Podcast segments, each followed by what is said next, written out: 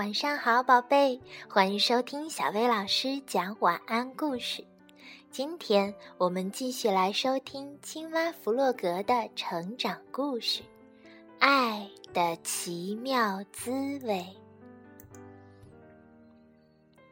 青蛙弗洛格坐在小河边，他的心里涌动着一种说不清的感觉，他自己也不知道这到底是快乐还是悲伤。整整一个星期了，他都是这样神情恍惚的走来走去，到底出了什么事呢？这时，弗洛格遇见了他的好朋友小猪。“嗨，弗洛格！”小猪说，“你看起来不太好，出了什么事？”我也不知道，弗洛格说。我一会儿想哭，一会儿又想笑，我的身体里还有个东西砰砰的跳，就在这里。说着，弗洛格指了指他的胸口。小猪说：“你可能是着凉了，你最好回家卧床休息。”弗洛格心事重重的继续往前走。弗洛格路过野兔的家，野兔，我感觉有点不舒服。进来坐吧，野兔和蔼地说。现在说说看，你到底怎么啦？我一会儿冷，一会儿热，而且有一个东西一直在我的身体里砰砰的跳，就在这里。他把手放在胸口上说：“野兔就像一个真正的医生一样认真思考着。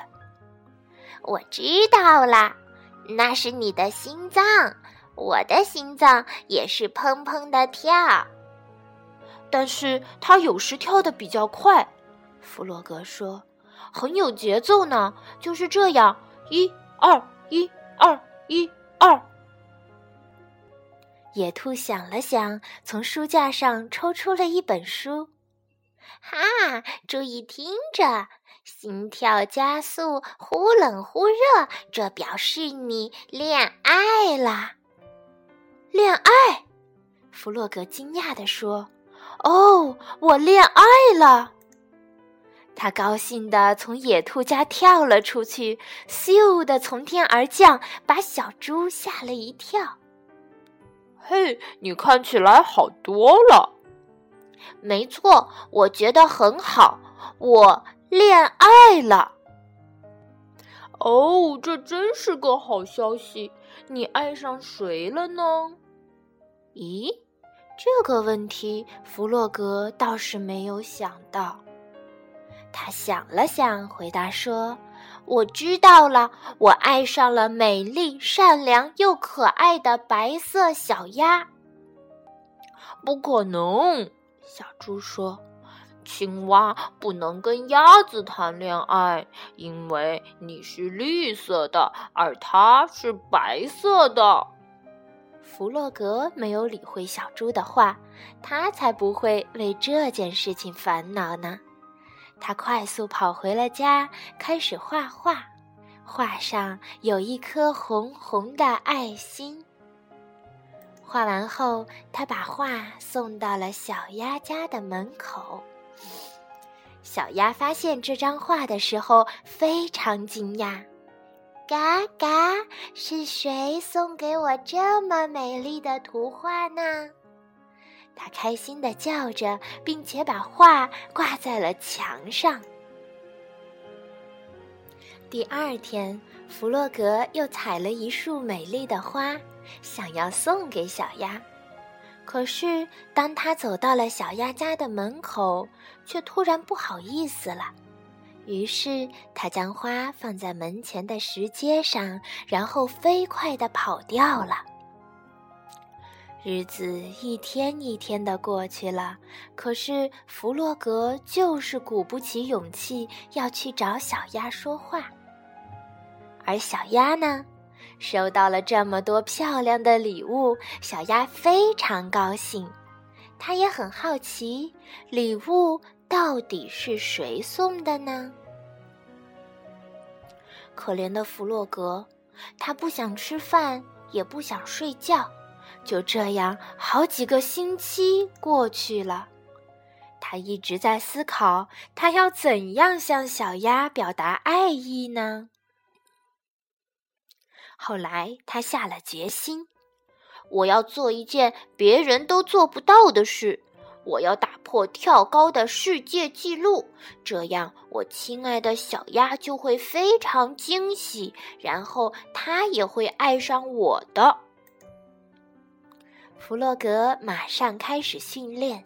他每天不停地跳，越跳越高，高的都能够够到天上的云朵了。以前世界上还从来没有一只小青蛙能跳得像它这么高呢。他的朋友们站在草地上看他。弗洛格怎么了？小鸭担心地问。再这样跳下去是很危险的，他会受伤的。结果不幸被小鸭说中了。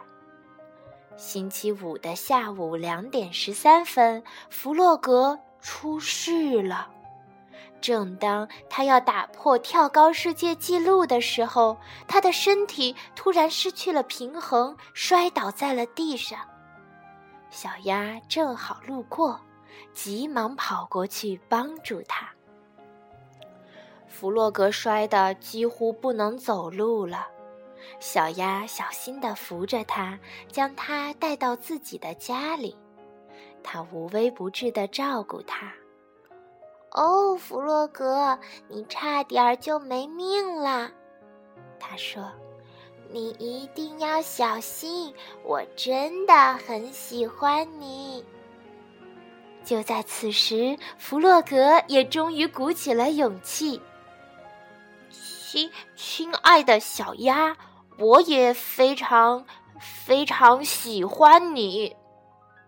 他结结巴巴地说，他的心跳比往常更快了，脸也涨成了深绿色。而小鸭呢？它会不会接受弗洛格的爱意呢？当然会啦！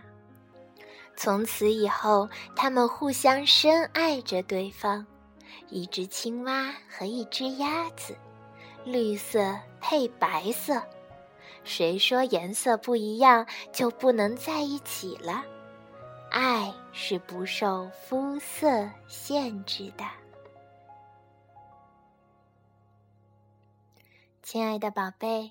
爱是世界上最伟大的情感，我们每天都生活在爱的世界里，有爸爸妈妈的爱，有老师、好朋友的爱。